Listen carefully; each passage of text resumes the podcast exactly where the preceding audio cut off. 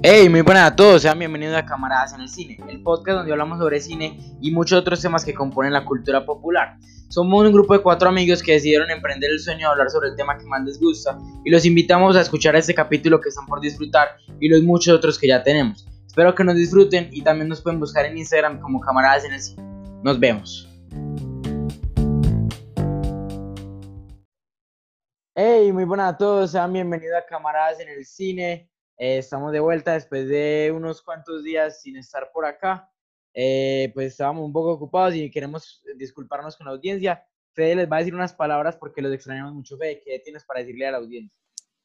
Eh, bueno, hola camaraditas, nuestro público. pues quería decirles que pues en los camaradas estamos bastante apenados por no subir este capítulo que les hemos prometido desde hace bastante tiempo. Y pues como yo siempre les digo a los camaradas, puede que esto sea una cosa de nosotros, que sea arte para que nosotros seamos felices, pero también tenemos respeto hacia nuestra audiencia, entonces queremos pedirles perdón por haberlos por haberlos dejado abandonados y pues eh, espero que disfruten mucho de este capítulo que es uno de los que si no estoy mal de los más esperados.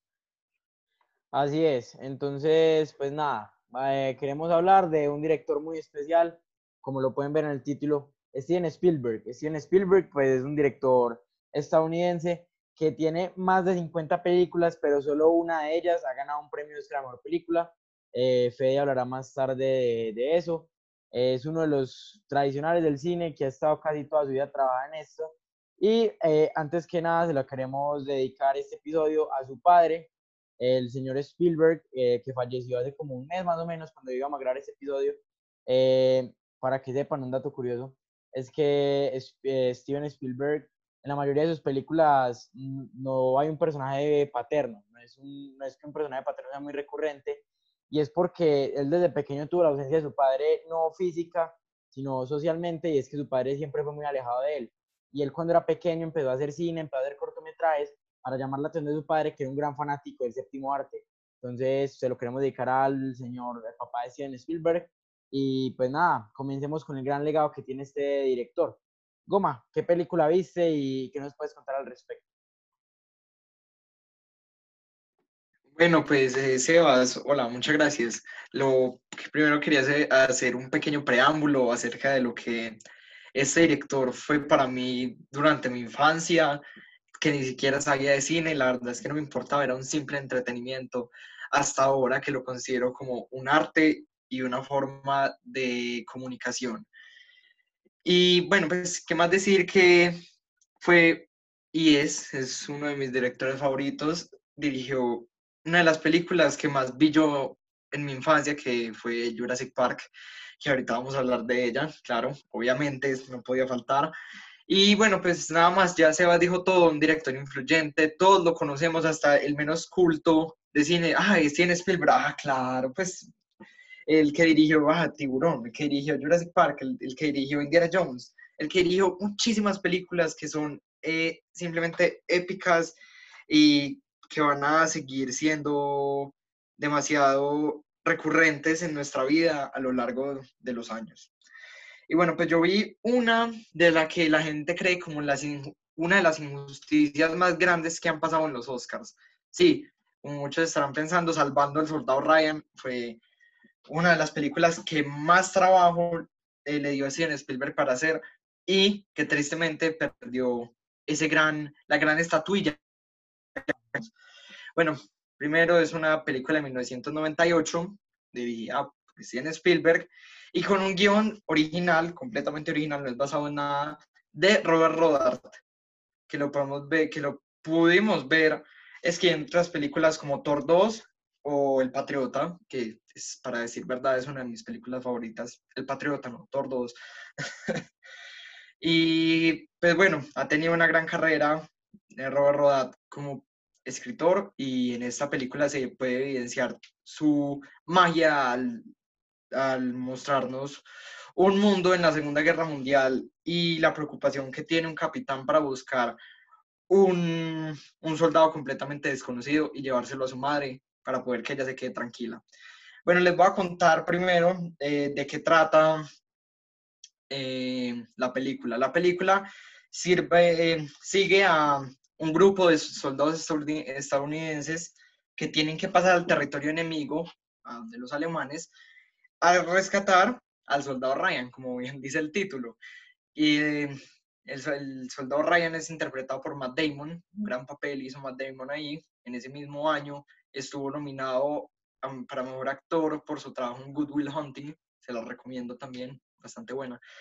Y bueno, el capitán Miller, que es nuestro protagonista en esta historia, está interpretado obviamente por el actor fetiche de Steven Spielberg, Tom Hanks, gran, grande del cine. Y bueno, tiene otras máquinas eh, actorales en su cast, como lo pueden ser Vin Diesel, Adam Goldberg, Giovanni Revisi, Ted Danson, Paul Giamatti y Brian Cranston. La verdad, tiene un, un reparto excelente, todos están perfectos, en especial Tom Hanks, que estuvo nominado ese año. Bueno, esa película tiene un 86% en IMDb, un 8.6, perdón, un 8.6 de 10 en IMDb, un 91% en Metascore y un 97% en Rotten Tomatoes.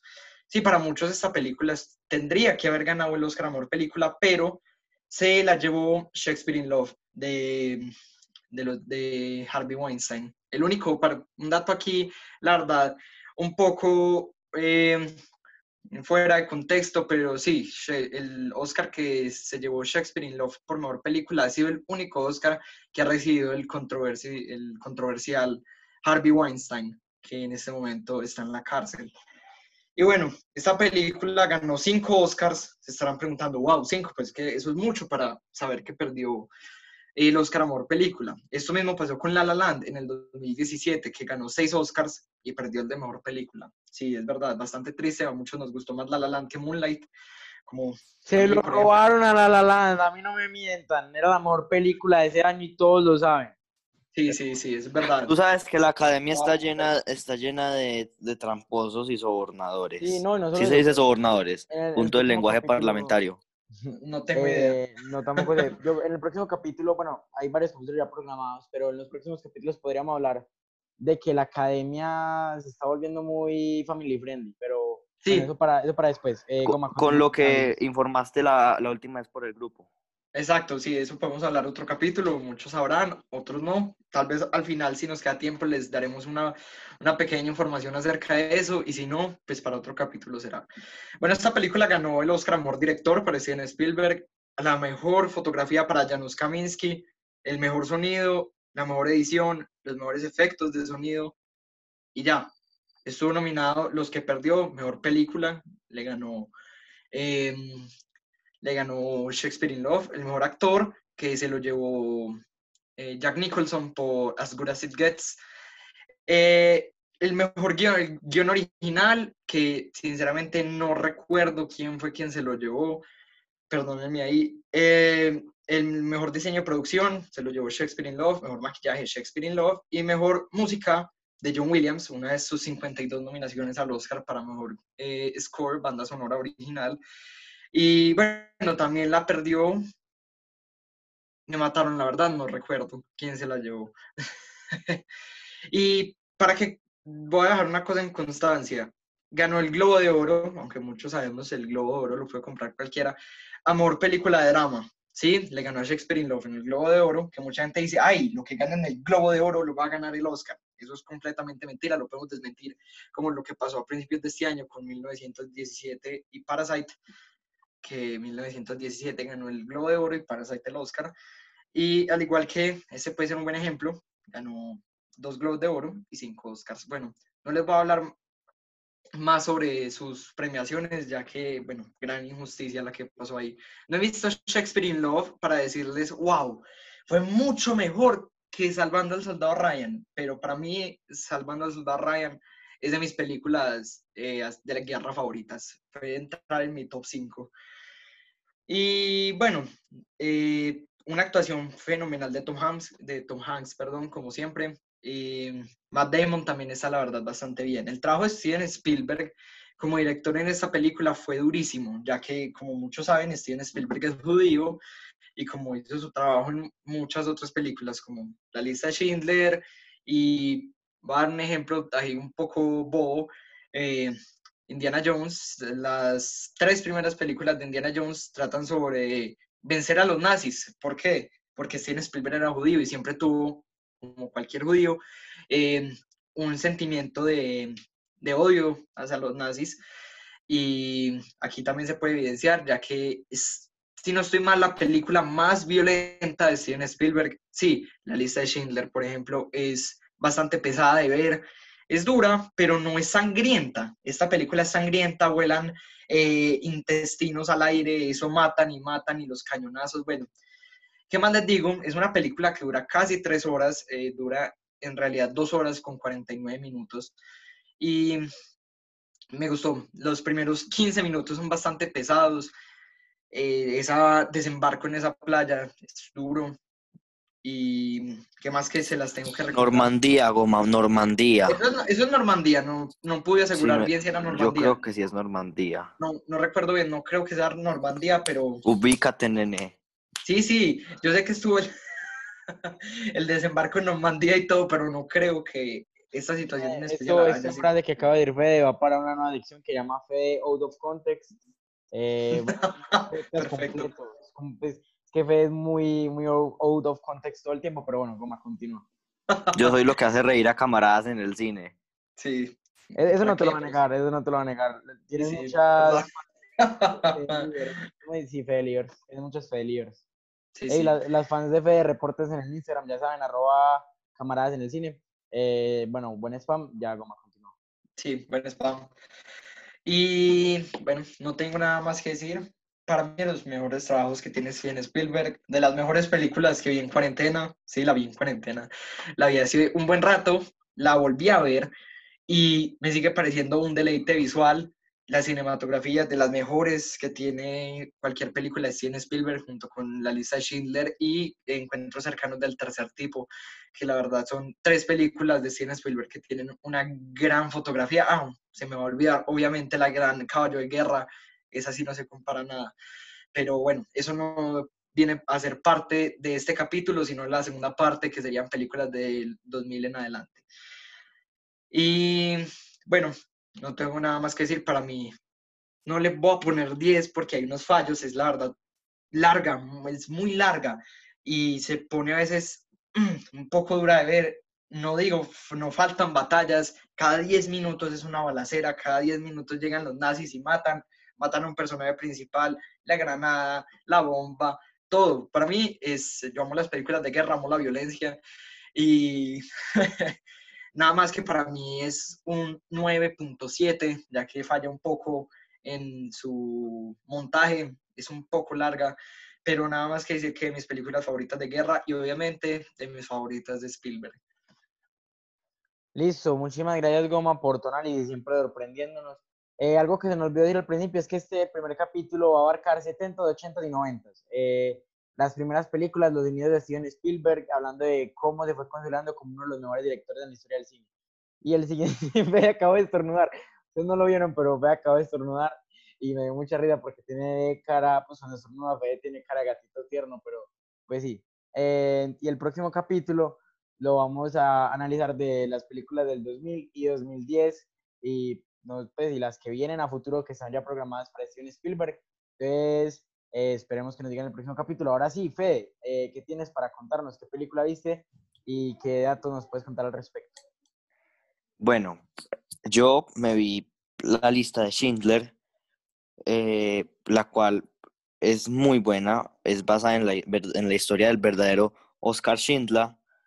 Y la verdad, eh, la primera vez que me la vi fue porque, como todos las personas con un mínimo nivel de, ¿cómo decirlo? Cultura, tuve una etapa en la que me obsesionó la Segunda Guerra Mundial. A todos nos obsesionó la Segunda Guerra Mundial. Y la primera vez que la vi fue en un CD, que de hecho es tan larga la película que tuve que, eh, eran dos CDs, me acuerdo. Y mm, pues sí, me re- recuerdo que me gustó mucho. Y mm, la verdad, hace poco me la repetí y wow, la verdad, tengo muchas cosas para decir. Lo primero es que me parece que la historia de Oscar Schindler está perfectamente retratada. La verdad, yo para este capítulo no solamente me vi la película y pues investigué los datos generales de, mm, de, la película, sino que también investigué eh, sobre Oscar Schindler, pues, y de su historia y de la lista en general. Y pues uno lee la historia y ahí mismo uno dice, esto pasa en la película. Y una de las escenas más duras de ver, pues, pues eh, voy a sonar muy cliché como todos los que critican la lista de Schindler, pero es cuando la niña del, saquito rojo, pues la vemos en una pila de cadáveres. Eh, y esto está basado en una historia real que, pues, que contaba Oscar Schindler, eh, que era que él, pues, él estaba como un empresario del partido nazi, pues él vivía cerca de los campos y pues él veía, e, él veía, e, él veía una niña por ahí caminar, creo que por un gueto, y tenía ese chalequito rojo y pues ver a la niña que se ve que tenía historia, como lo que dije en el capítulo de Ghibli, que todas las personas que están en, eh, que, todas las personas que aparecen parecen tener una historia. Esa niña se ve que tenía una historia, se ve que verdaderamente sufrió y que si hubiera sido uno de esos viejitos que ya nos cuentan lo que pasó en los campos hace ya, qué sé yo, 70 años, pues que si fuera uno de esos, eh, que, si, uno de esos viejitos, eh, sabríamos todos que nos hubiera contado una historia trágica de verdad. Em, en cuanto a la filmografía, pues en, cuanto a la filmografía de Spielberg, tengo que decir que tiene películas que son clasicazos del cine. Pues, si, decir que la lista, la lista de Schindler es demasiado para decir que, eh, que tiene una filmografía grande, ahora pensemos en Indiana Jones, Jurassic Park, em, está la de Salvando al Soldado Ryan, y todas las que mencionaremos en, esto, en estos dos capítulos eh, la verdad es que pienso que Spielberg es muy importante y pues con la lista de Schindler logró reflejar la guerra como es de cruda y pues si bien es muy, e, es, cae a veces un poco cliché de las películas de guerra porque yo soy alguien que ha visto demasiadas películas del holocausto y de guerra en general y pues a veces cae un poco en lo cliché, pero la verdad la historia de este señor es emocionante, es, es hermoso como un ricachón del partido nazi que probablemente, eh, que probablemente si, no hubiera, eh, si no hubiera mm, eh, ayudado a los suyos, hubiera tenido una vida súper cómoda fugándose de los nazis.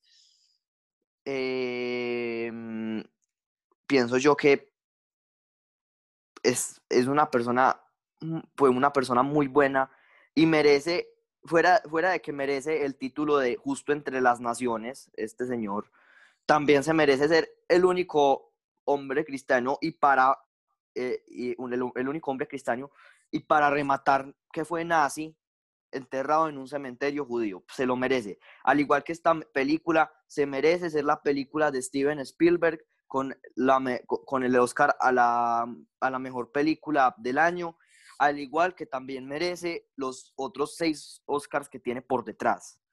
Eh, en IMDb tiene 8.9 y si no estoy mal en Metascore tiene 9.5. Yo sin equivocarme le doy un 9. Eh, ¿Por qué? Porque pienso que es un poco cliché, no mucho, pero es un poco cliché y pues eso le resta para mí, pero tiene un 9 que igual para la comunidad cineasta sabemos que es bastante. Listo, Fede, muchísimas gracias por tu análisis.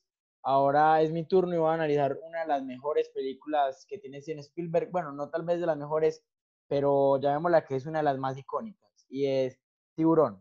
Tiburón fue creo que la primera película que dirigió Spielberg, Goma, confirmame el dato, porfa.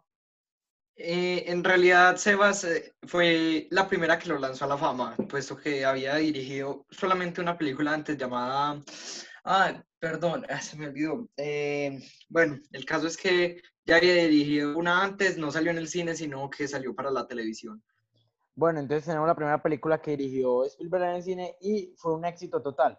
Para muchas personas es una de las películas que hay que ver antes de morir. De hecho, eh, la Reserva Federal de Culturas, la Biblioteca del Congreso de Estados Unidos, eh, la preservó el Registro Nacional de Cine, o sea, una película cultural histórica y estéticamente significante. Eh, y cómo no, pues Spielberg la dirigió con 27 añitos, era un pelado que le encantaba el cine, como en el contexto que les digo ahora, que lo hacía por desprestar a su papá y pues triunfó, triunfó básicamente con ese cine. Salió con uno de los más grandes en música, que es un hecho muy, eh, pues un hecho muy visible en la película de John Williams. John Williams pone la música y la música de tiburones yo creo que lo que más recuerda a la gente. La música de tiburón es algo que se ha usado en millones de películas para referirse a que se acerca al enemigo. Y bueno, eh, Tiburón es una, les voy a contar un poco de qué trata la película. Es de un pueblo que llama Amity, sí, Amity, y están tranquilos en la playa y de un momento a otro empiezan a ver ataques de un tiburón blanco. Eh, entonces, el, eh, entonces, Martin Brody y Martin Brody, que es el chef de, chef, el sheriff de, del condado, decide ir a buscar el tiburón, aliado de un científico como lo es Matt Hopper y un capitán de un navío muy, pues un navío clásico, eh, el capitán Quint. Estos, estos tres fueron eh, interpretados por Roy Shader, eh, Richard Dreyfus y Quint por, por Robert Shaw. Los tres son unos grandes actores, pero de verdad destaca mucho, mucho la actuación de Roy Shader, que es asombrosa lo que hace. Es el sheriff y hace una muy buena actuación. Es una película que generó mucho en la cultura popular, sobre todo de Estados Unidos, y son dos datos muy interesantes que les voy a dar. El primero, el término de Blackbuster de verano fue acuñado por esa película. Antes la mejor época para lanzar una película era un día antes o un día después del Día de Acción de Gracias. Ahora la mejor época para lanzar las películas son regularmente en verano. Y fue porque esa película fue un completo éxito. Pero también generó un problema en la economía estadounidense en ese verano. Y es que en la historia del segundo verano, con menos gente que fue a las playas. Porque pues la película le generó miedo a la gente con los tiburones. Y por, por la gente dice que por muchas cosas los tiburones son eh, la gente le tiene tanto miedo a los tiburones por esta película, porque entonces, o sea, es muy fácil replegar un tiburón realmente, pero esa película pone a los tiburones como algo indeseable. Y es el segundo verano que menos gente fue a las playas, obviamente después del de 2020 por toda la situación del COVID-19. Y pues nada, eh, ganó tres premios que fueron mejor diseño de producción, eh, mejor canción y bueno, otro que en el momento no recuerdo. Fue bastante interesante ver cómo los enfoques de cámara, que es lo que de verdad me llamó más la atención de la película, cómo eh, cambia de un primerísimo primer plano, un plano de detalle, luego un plano medio, un plano medio corto. Eso es lo que me llama la atención, además los desenfoques, cuando se quieren enfocar.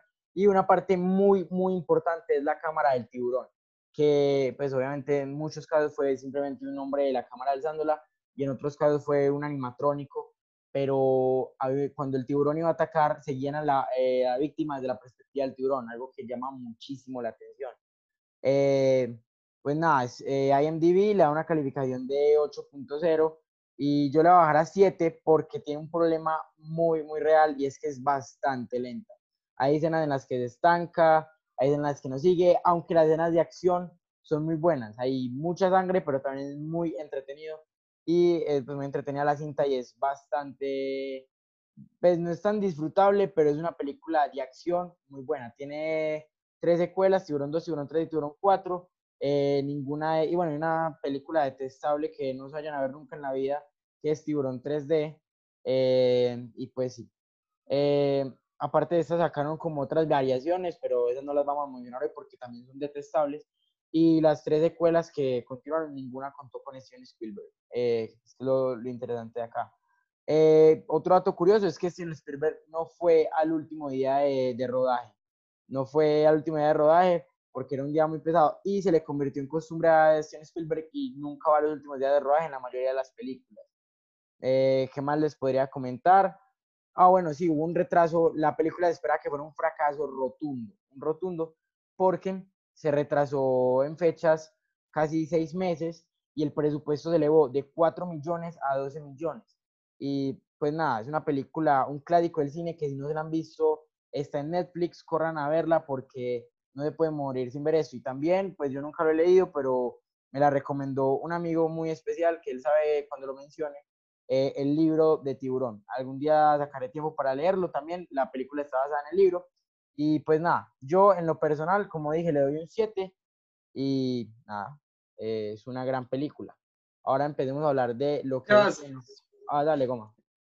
Sí, dos cosas. Primera, la película, la primera película que le dije a Steven Spielberg, que se me acaba de olvidar el nombre, hace poco, eh, se llama Duel. Y bueno, fue la primera, solamente tengo que decir, se llama Duel. Eh, no la he visto, pero la verdad dicen que es buena. trata sobre la historia de un hombre que es acosado por un misterioso camión a lo largo de las carreteras estadounidenses. Muchos podrán haber oído esa película. Decirte, déjame decirte que se oye malísimo. Se oye como la por otra mala historia del cine. Ese, se oye muy simple, como bien dice Sebas, y muchos la podrán haber oído porque, obviamente, como todo, los Simpson la han parodiado. Entonces, em, falta decir que, bueno, es Steven Spielberg, es un gran director. Y otra cosa, eh, Tiburón fue una de las cinco películas, las, una de las únicas cinco películas de terror entre comillas, ya que esta no es como muy de terror, pero se le podría contar de terror, que han sido nominadas al Oscar a Mejor Película, junto con El Exorcista de 1973 de William Friedkin, Tiburón de Steven Spielberg del 75, El Silencio de los Inocentes de Jonathan Demme del 91, eh, El Sexto Sentido de M. Night Shyamalan del 99 y Get Out de Jordan Peele del 2017. Get Out es un peliculón, pero déjame decirte que yo me asusté muy feo con lo de... ¿Con, con, con Get Out? No, Get Out no, Get Out es una muy buena película de terror psicológico, que sí te mete sustico. Pero me asusté ¿Pero con qué te asustaste? Con Tiburón, sí, me refería a eso, que había, ah. primer plano que está todo calmado, te a ganar la musiquita tan, tan, tan, tan, tan, tan, tan, y empieza a subir la velocidad, y de un momento a otro sale el tiburón y no es como, ¡Wow! No voy a decir groserías en este podcast, es family friendly, pero ya saben a lo que me refiero. Yo la vi con mi papá y nos pegamos un susto el hijo de madre. Y pues sí.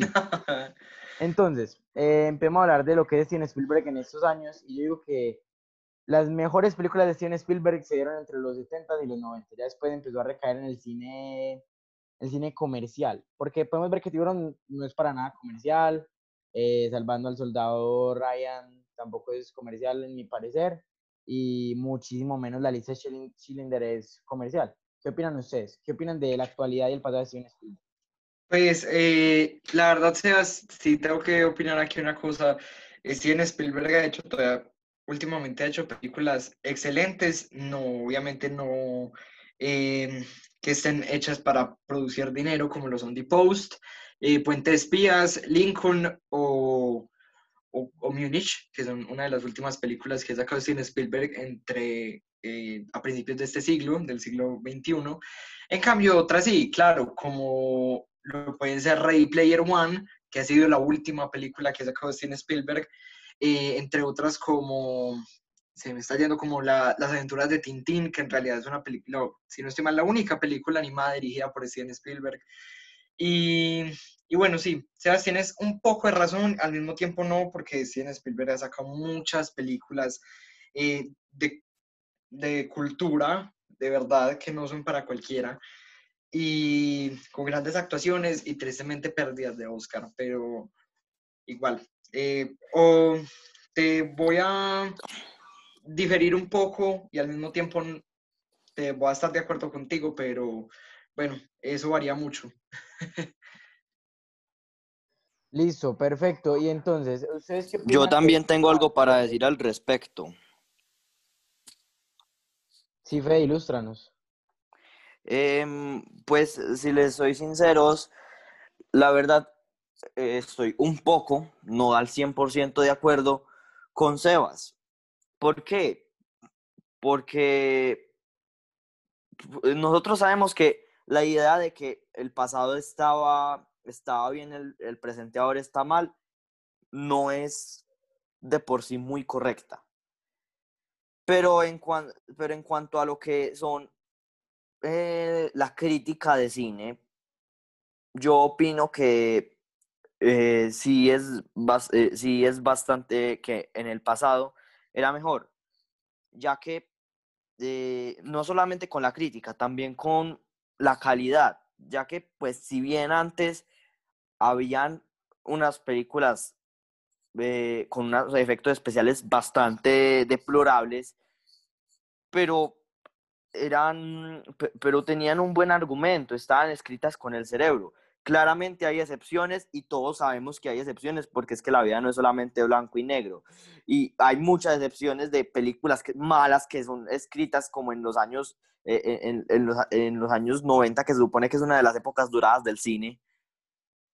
Em, y sí, pero ahora se ve que hay muchas películas comerciales de este señor Spielberg, pero pienso que también ha sacado muy buenos filmes en estos años. Y pues sí, opino que no, no debería irse tanto por el camino comercial. y pues si bien sabemos que lo comercial le va a hacer ganar mucho más capital, pues el amor al arte diría yo que es más importante. ¿O qué piensan ustedes? Sí, eso del amor al arte lo podríamos tratar en un próximo episodio, no solo con Steven Spielberg, porque no, no creo que ya pertenece a hablar de Spielberg como un vendido. Hay otros directores que, han vendido muchísimo más de sus ideales iniciales. Yo con Spielberg, para dar el cierre del episodio y pasar a la segunda sección que es de las noticias sobre los Emmy ayer y sí son los Emmy, ¿cierto? Sí, sí son los Emmy. Y, y también hablar un poquito pues, de las recomendaciones. Quiero decir que Spielberg en sus inicios se consolidó como lo que iba a ser en el día de hoy, uno de los directores más consagrados. Tiene filmes que son parte de la cultura popular que todo el mundo conoce, tipo Indiana Jones, E.T., eh, esta, pues, Jurassic Park. De Tiburón, Jurassic Park, todo el mundo sabe eso y, y son películas que, que persisten hasta el día de hoy como de las más memorables. Un director mm, tal vez no tan técnico como Tarantino, eh, por compararlo, pues una comparación innecesaria, pero sí es muy memorable y tiene unos guiones muy bien hechos. Ya en el próximo capítulo, el capítulo analizaremos lo que ha hecho en los últimos, los últimos años. Eh, pero bueno, Pasemos la segunda sección de manera rápida. Goma, háblanos de los semi de ayer, quienes ganaron así los, los más ganadores de la noche. Eh, pues bueno, les voy a decir rápido, la verdad es que eh, la, los semi ayer estuvieron no muy entretenidos la primera parte, puesto que ya se sabía que Schitt's Creek se iba a llevar la mayoría de los premios en comedia, y fue verdad, Schitt's Creek eh, rompió el récord a la única serie de comedia y serie en general en ganar por lo menos un Emmy en su última temporada. Y es más, en ser nominados. Jamás en, la historia de la televisión, en, la última temporada de una serie, ha estado nominada más de tres Emmys. Es, es, imposible porque sí, las series, eh, hay unas series que decaen cada vez que siguen sus temporadas y caen y caen y caen, y la última ya es una grandísima basura, sí. Gracias, Sebas, por ese este, tosida tan, con ese aporte tan interesante. y sí, como Los Simpson y muchas otras series que la verdad son bastantes como para mencionar. Schitt's Creek no la he visto, no sé, no tengo ni idea. La mayoría de los estadounidenses y la mayoría del mundo tampoco la ha visto porque es una serie canadiense que a principios de este año llegó, a una cadena pequeña de Estados Unidos llamada Pop TV, que en realidad nadie la conoce, pero poca gente la que la vio. Y la Academia de Televisión, la verdad, la recibió bastante bien y se llevó todos los principales premios de comedia, mejor actor, mejor actriz, mejor actor de reparto, mejor actriz de reparto, mejor dirección, mejor guion y mejor serie de comedia, claro. Y bueno, las ganadores, los ganadores de, de drama fueron bastante diversos, con las actuaciones de Zendaya en Euphoria de HBO como ganadora, la actuación de Jeremy Pope en Succession como el ganador, y bueno, muchas otras en conclusión. Succession ganó en, a la mejor serie dramática, como muchos esperaban, igual que lo hizo en los Golden Globes a principios de este año. Listo, gracias Goma por el análisis, ya después tendremos más tiempo para hablarlo. Y ahora, eh, una recomendación muy rápida porque ya no estamos quedando sin tiempo. Yo les voy a recomendar un viejo conocido, Parasite, salió la semana pasada en Netflix, la repetí, volví a emocionarme, volví a romper vasos viéndola, una referencia con la persona con la que la vi, rompí todo el vaso del cine. Ahora, Goma, ¿qué tienes para recomendarme esta semana? Eh, bueno, así rápido tengo para recomendarles una de las películas más aclamadas de Edgar Wright, Hot Fuzz, una comedia excelente, un humor sarcástico perfecto. Eh, bueno, después de una película de Seth Rogen llamada Long Shot, otro humor sarcástico, satírico y ha sido perfecto que a mí me encanta. The Disaster Artist, eh, gran película dirigida y protagonizada por James Franco, que, bueno, es la historia de la peor película de la historia, llamada The Room, que muchos la conocerán. Y obviamente la gran aclamada Bebé Rosemary de Roman Polanski, que para muchas de las películas más terroríficas de la historia, para mí no me dio, no me hizo ni hacer ah, pero bueno, me gustó la verdad bastante muy bien hecha. Listo. Y Fede, eh, esta semana qué tienes para contarnos? Yo les tengo para recomendar una que quería recomendar hace mucho tiempo en Camaradas en el cine, pero siempre se me olvidaba el nombre, pero no, hoy sí la tengo. Se llama The Breadwinner. Es una película que habla sobre el problema en Afganistán desde la vista de una niña supremamente pobre, la cual se tiene que hacer pasar por un niño. Y es una realidad bastante cruda, es una película animada. Creo que es cine no comercial, ya saben, desde que sale en los, cine, en los cines en que la entrada cuesta 3 mil pesos. Eh, creo que es de esas películas que salen ahí y que igual sacan unos peliculones como lo es La Isla de los Perros. Entonces, es muy buena y recomiendo a todos nuestros oyentes vérsela si quieren ver una realidad que está animada, pero que te hace estar pegado y sentir lo que siente la protagonista. Listo, muchísimas gracias Fede por las recomendaciones de hoy. Eh, pues nada, Simon no se ha salido, Simon lo que pasa con Simon es que estuvo muy ocupado esta semana y no pudo entrar, pero para la próxima tendremos a Simon y tal vez a Isa o algún invitado. Esto fue Camaradas en el Cine. Nos vemos la próxima semana. Ojalá no fallemos. Perdón por fallar esta semana. Y pues nada, se les quiere muchachos. Que estén bien.